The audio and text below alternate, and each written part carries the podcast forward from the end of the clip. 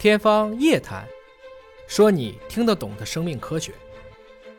那同时呢，刚刚我们说到这个肠道当中有一个王国呀，我们也想知道肠道菌群它的作用，特别是我们每天一日三餐吃了很多东西，肠道菌群会影响到各种营养素的吸收吗？这个问题我们请教一下施汉平教授。好的啊，这的确是一个非常非常好的问题啊。我们一直说，刚才啊林教授也说过，肠道细菌真是千军万马啊，非常非常多的种类，非常非常多的各种各样的细菌都有。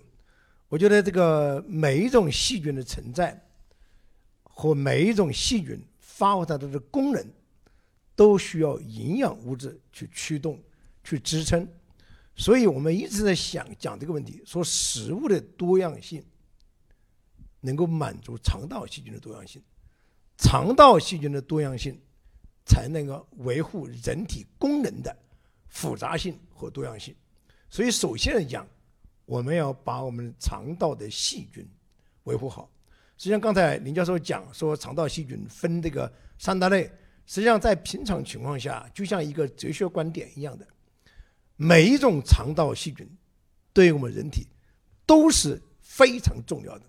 你不能说把某种细菌杀灭掉，不能说让某一种细菌过度的生长，这个都是平衡和和谐，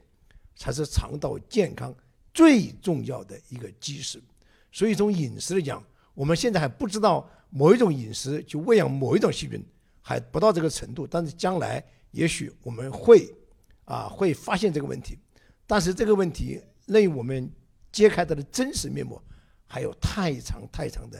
路要走。我觉得我们现在认识肠道菌群还非常非常的还非常非常就比较早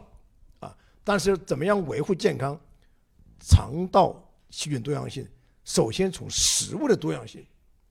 去做这个事情，我想这也是一个非常重要的问题。谢谢主持人的问题。嗯，是这样的，我再向您再着重的深究一下、深问一下，就是我们知道，在很多的疾病治疗当中，特别是针对肿瘤的治疗当中，营养治疗也是必不可少的一部分。那么，肠道菌群是否能够帮助我们进行营养的治疗呢？